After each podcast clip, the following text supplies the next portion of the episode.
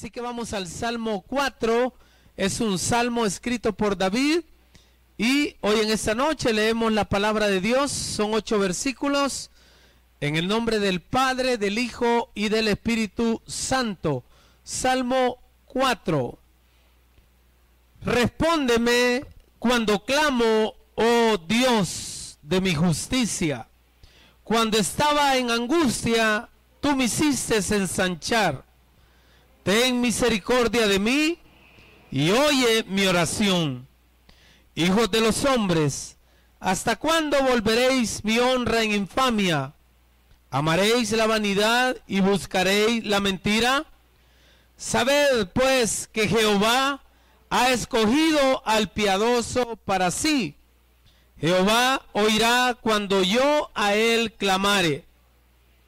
Temblad y no pequéis. Meditad en vuestro corazón, estando en vuestra cama y callad. Ofreced sacrificios de justicia y confiad en Jehová. Muchos son los que dicen, ¿quién nos mostrará el bien? Alza sobre nosotros, oh Jehová, la luz de tu rostro. Tú diste alegría a mi corazón, mayor que la de ellos cuando abundaba su grano y su mosto.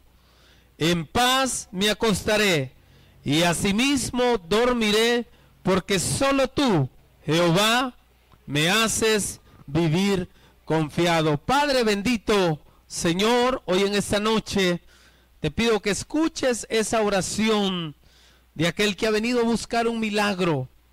Señor, tú eres nuestra confianza en los momentos de angustia, tal como David lo está expresando en este salmo.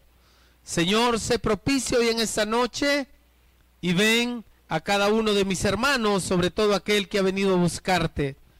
Señor, ayúdanos a poder, Señor, traer ese milagro, esa necesidad o ese proyecto que pueda ser consumado en nuestras vidas. Porque en ti estamos confiando hoy en esta noche. Hoy, hoy, Padre, me pongo en tus manos como predicador en el nombre poderoso de Jesús. Amén y amén. Mis hermanos, estamos estudiando los salmos. Son preciosos. Son 150 salmos que son parte del Antiguo Testamento. Los salmos se conocen como alabanzas o el salterio y fueron eh, redactados por diferentes autores, lo decíamos el día viernes, de acuerdo a, a, lo que la Biblia nos dice, David escribió 73 salmos. 12 salmos fueron, son atribuidos a Asaf. Los tres hijos de Coré son autores de 11 salmos. Los hijos de Coré eran una familia de, de cantores del templo. A ellos se les atribuye 11 salmos. Moisés es el autor del Salmo 90. Eh, por otra parte, el rey Salomón es autor de dos salmos. Uno de ellos es el Salmo 89. Jedutún se le atribuyen dos salmos y 34 salmos que carecen de autores. Esos son parte de los 150 salmos que usted encuentra en la Biblia. Como dijimos, son prácticamente poemas, canciones que el pueblo de Israel le hace a Dios. Y estos salmos expresan el reconocimiento de los autores eh, del pecado, de, de alejarse de Dios, expresan también gratitud, expresan también alabanza a Dios y también hacen peticiones delante de Dios. Recuerde que hay salmos que son extremadamente grandes, por ejemplo el Salmo 119, se lo recomiendo, que habla sobre, sobre lo que es la palabra de Dios, tiene 176 versículos para aquel que está transcribiendo la Biblia. ¿Y alguien me puede decir cuál es el salmo más corto? ¿Alguien me puede decir? Es el Salmo 117, solo tiene dos versículos, solamente dos versículos. Así que eh, Estos son los autores de los salmos y son preciosos. Como les digo, es herencia del pueblo de Israel con el cual ellos alaban al Señor. Uno de los salmos que más me encanta a mí de manera particular, no sé cuál es su salmo, es el 121. Acá lo cantamos, donde dice, alzaré mis ojos a los montes, ¿de dónde vendrá mi socorro? Para otros es el Salmo 23, para otro el Salmo 91. Pero todos los salmos nos dan grandes enseñanzas. Y hoy vamos a un, un salmo, al Salmo 4.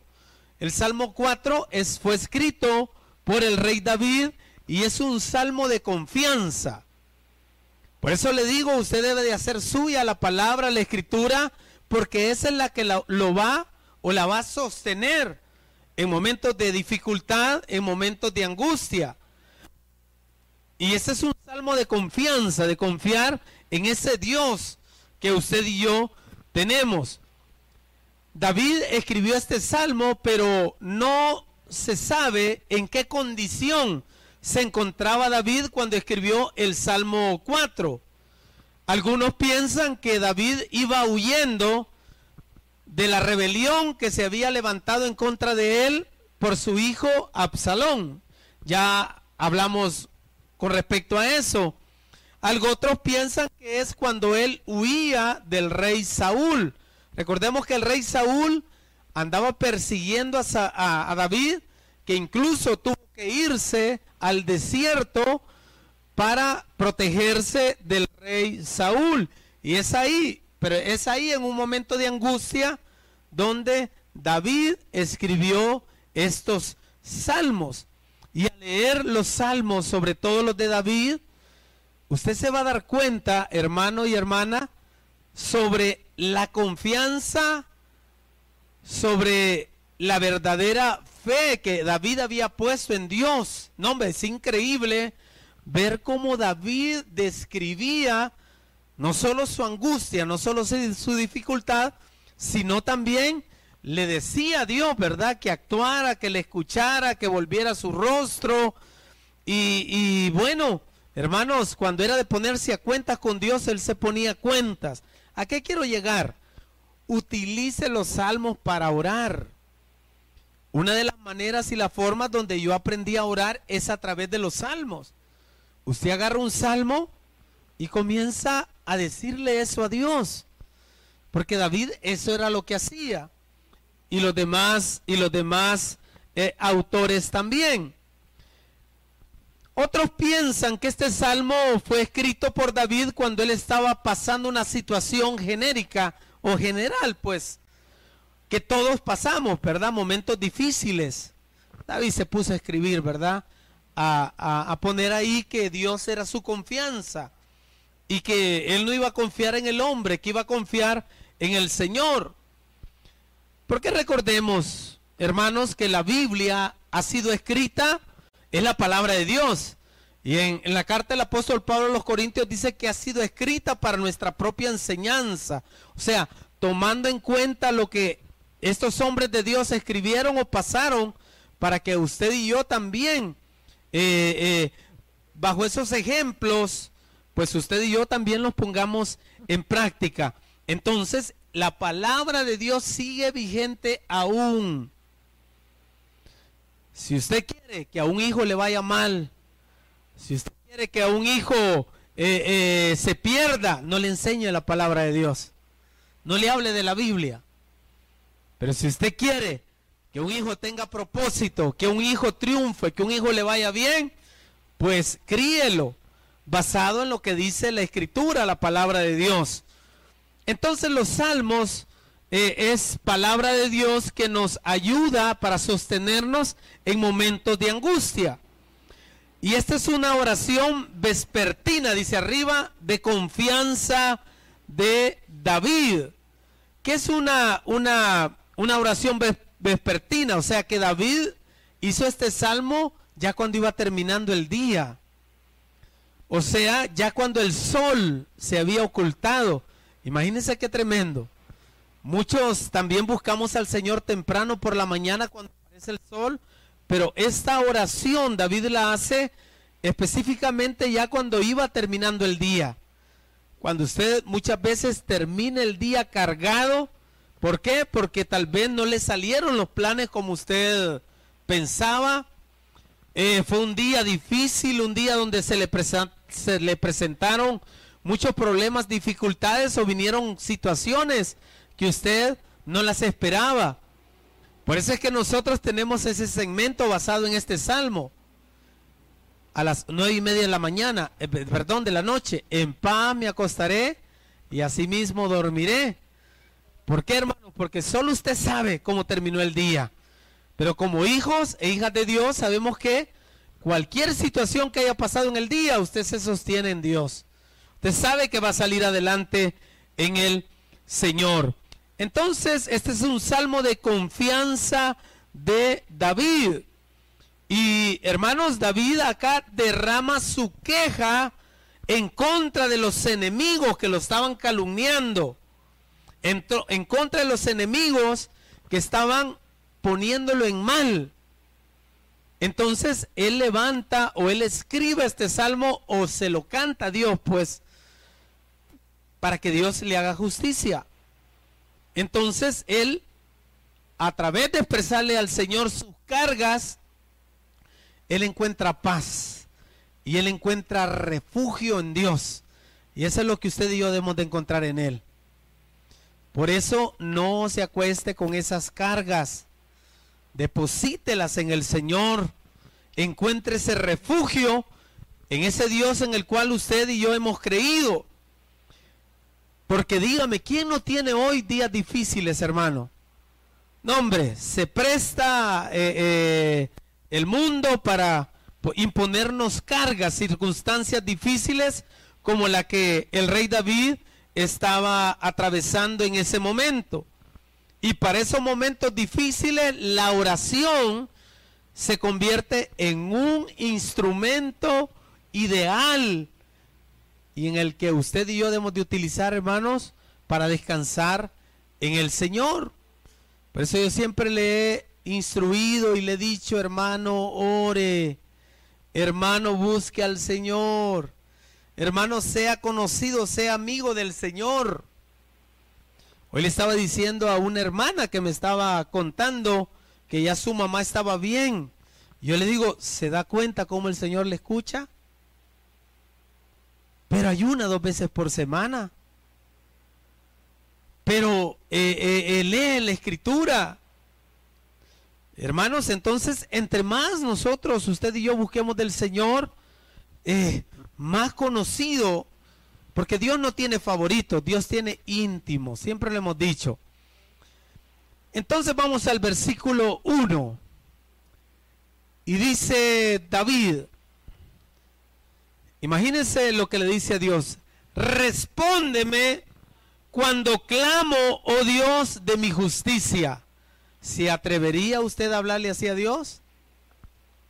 Muchos no. David le hablaba porque lo conocía. David le hablaba así de esa manera porque él había, eh, tenía una relación, ¿verdad? Eh, personal de amistad con Dios.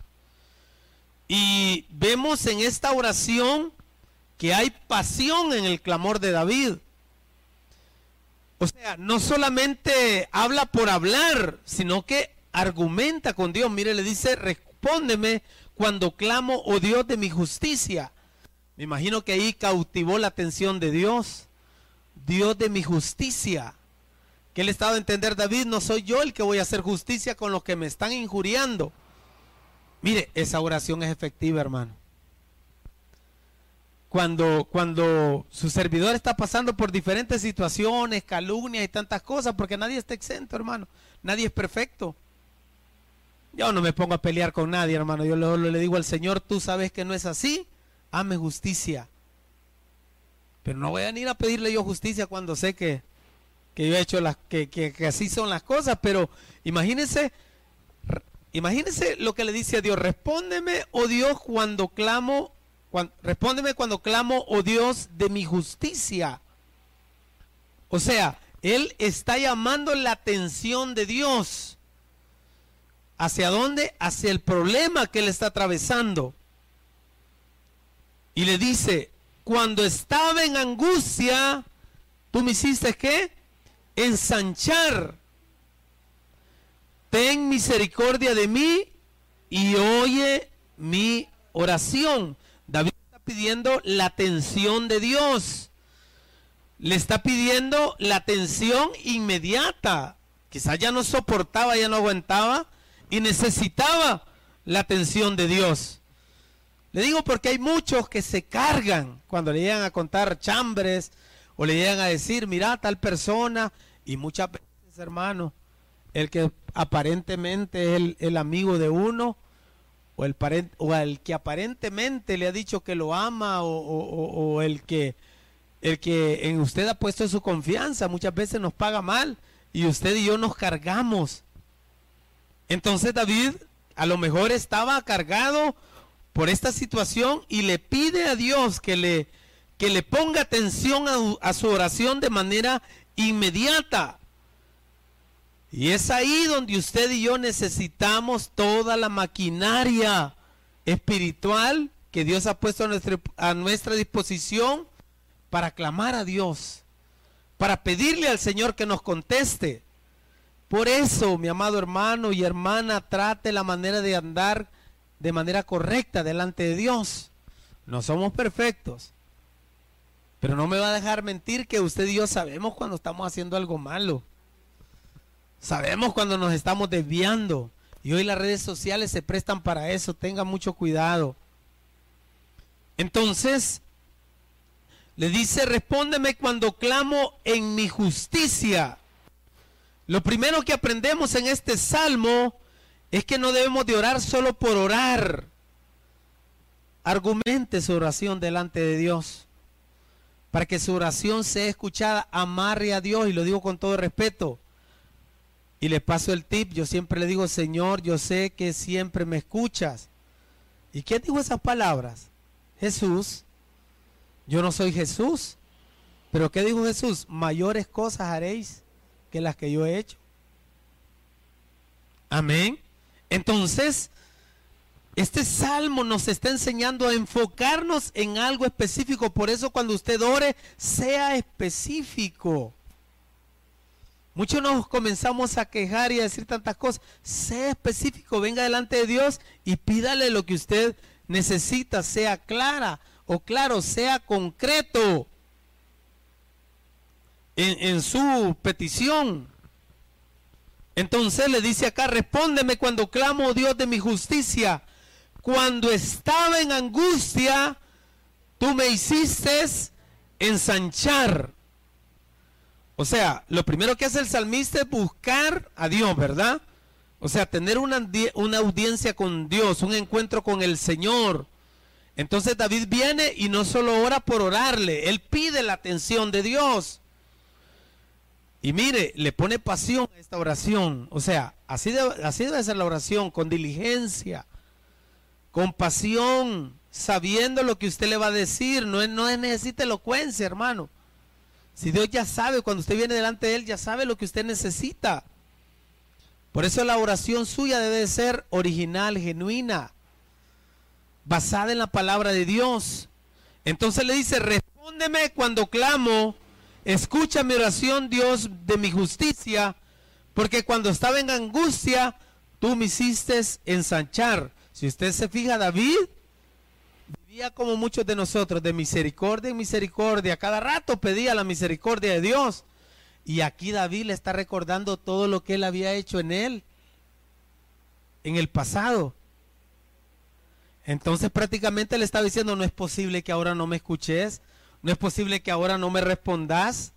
No es posible, Señor, que ahora no me hagas el milagro. O sea, tú nos has ayudado en el pasado, me has ayudado en el presente. ¿Cómo no me vas a ayudar en este problema? O sea, David, mire, le está, le está orando al Señor con inteligencia. O sea, le está hablando específicamente. O sea, Señor, prácticamente yo me estaba transportando cuando estaba viendo este salmo o sea, prácticamente le está diciendo, Señor, yo sé que tu misericordia no llega hasta aquí. Prácticamente eso le está diciendo.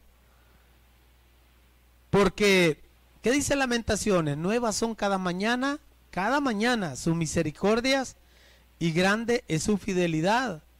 Y dice que como el oriente está tan lejos del occidente, así es la misericordia. Une el oriente con el occidente, va que no se puede. Cada vez se, se alejan más. Así es la misericordia de Dios. Entonces, Él está hablando con argumentos. Señor, sé que tu misericordia no llega hasta aquí, hasta donde, hasta donde vos me has traído, Señor. ¿Es para que aquí me dejes? ¿Verdad que no? No cuadra. Por ejemplo, hermanos, cuando yo tuve el accidente en el helicóptero, el accidente aéreo por el cual he explicado que soy pastor,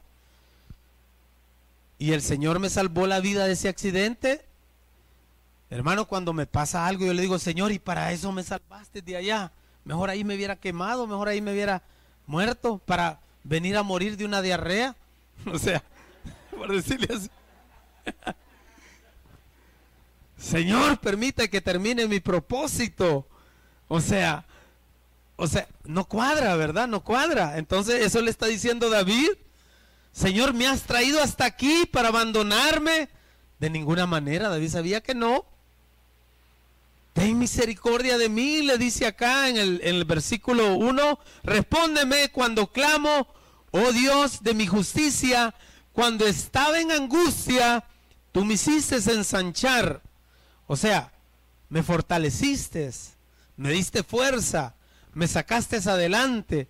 Señor, quedé impresionado de lo que hiciste en mi vida. Por eso anote todos esos milagros que Dios le hace.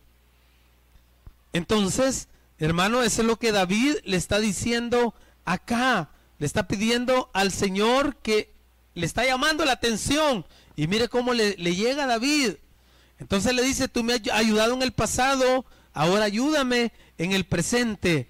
No me has liberado para dejarme en manos del enemigo, ya sea Absalón, ya sea Saúl, o ya sea cualquier otro peligro que él estuviera atravesando. De todas el Señor lo sacó.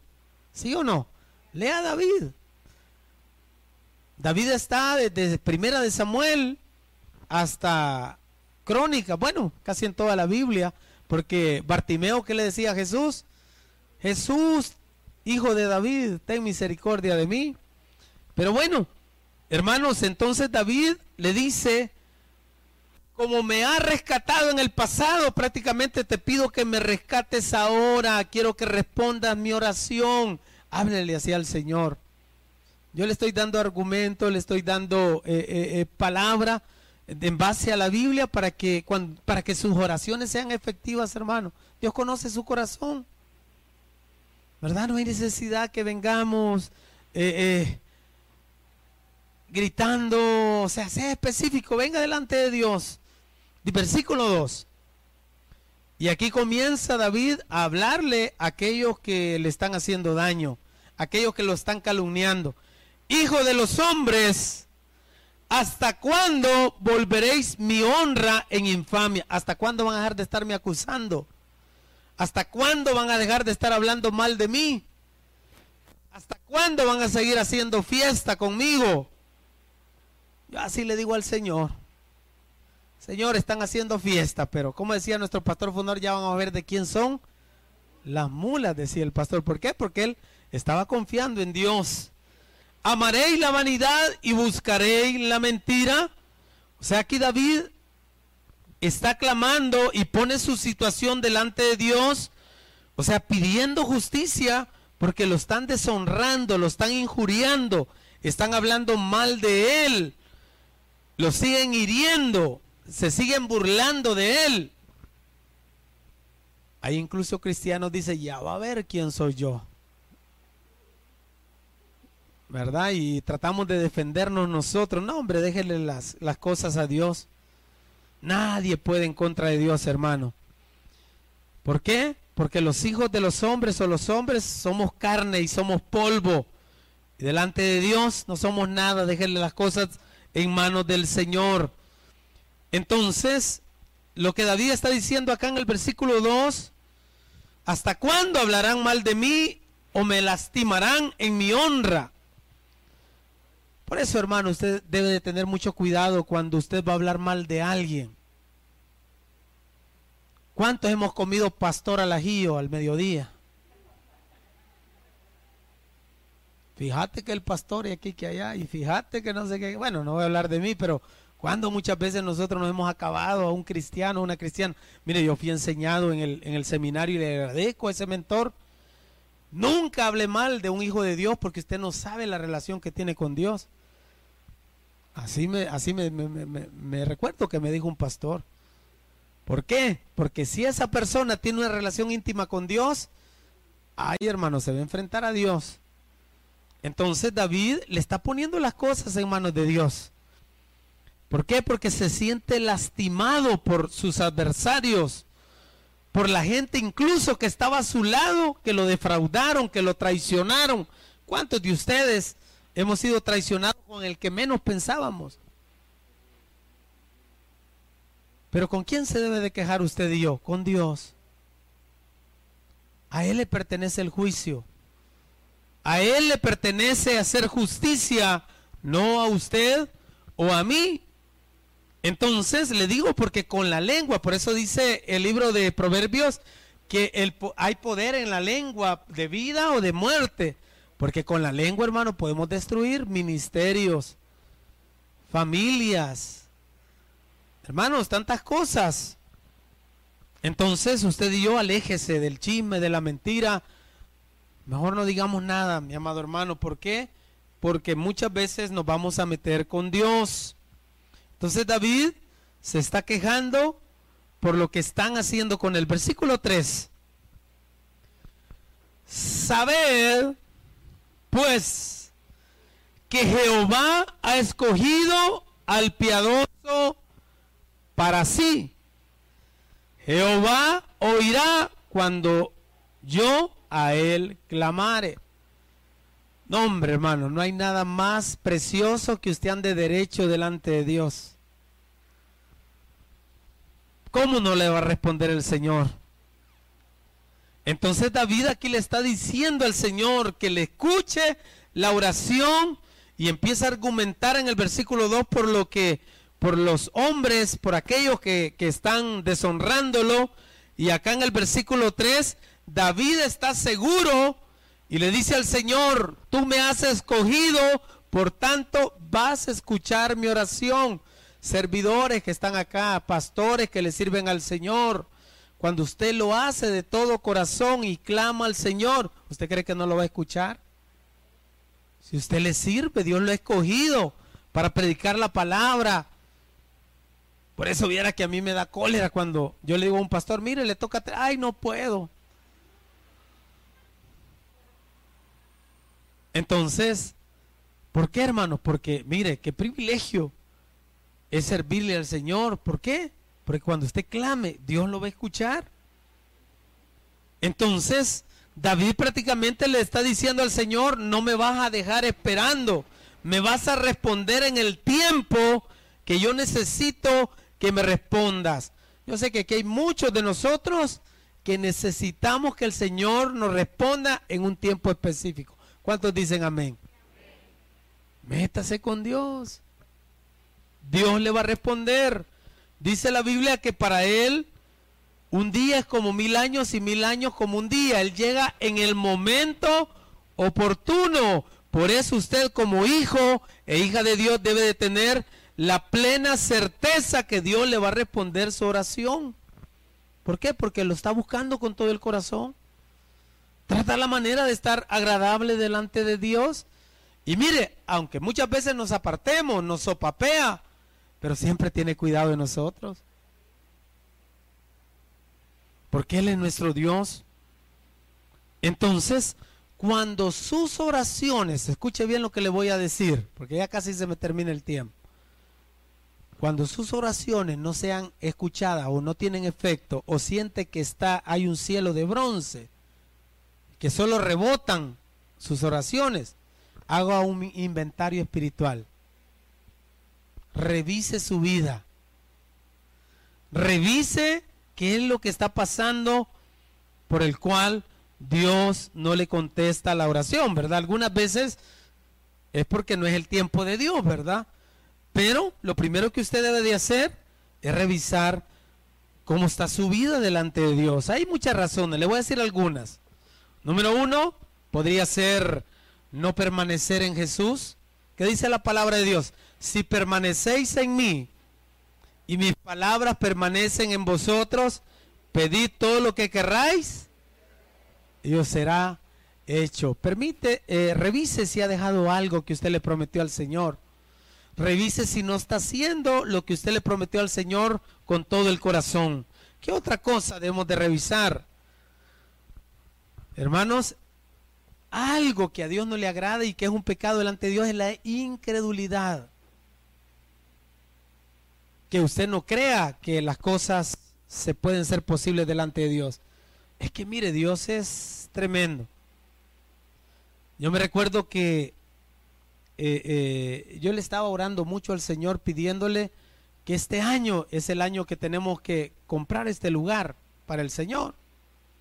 Yo le dije, Señor, dame una señal, dame una señal que ya debo de iniciar esto.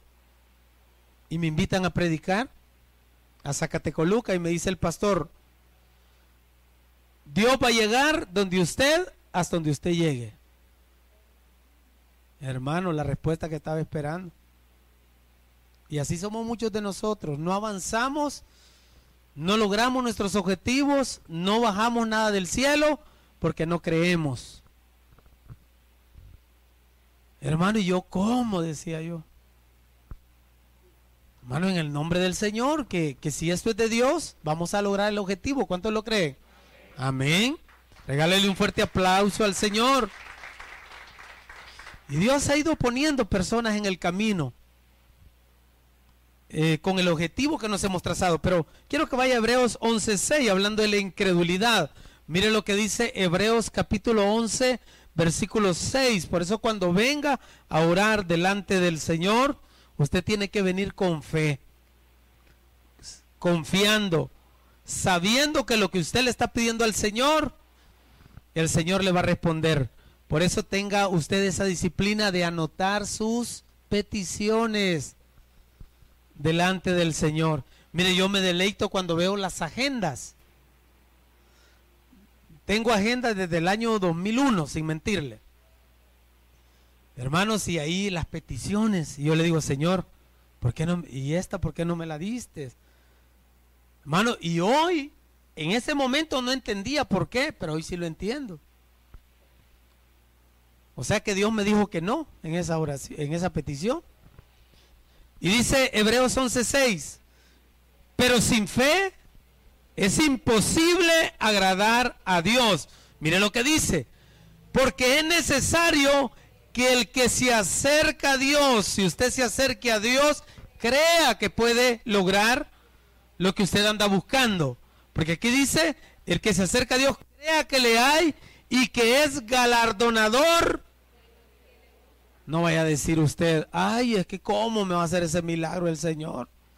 Si yo aquí que yo haya nombre, si usted viene delante de Dios, crea. Si, si Dios no hace excepción de personas.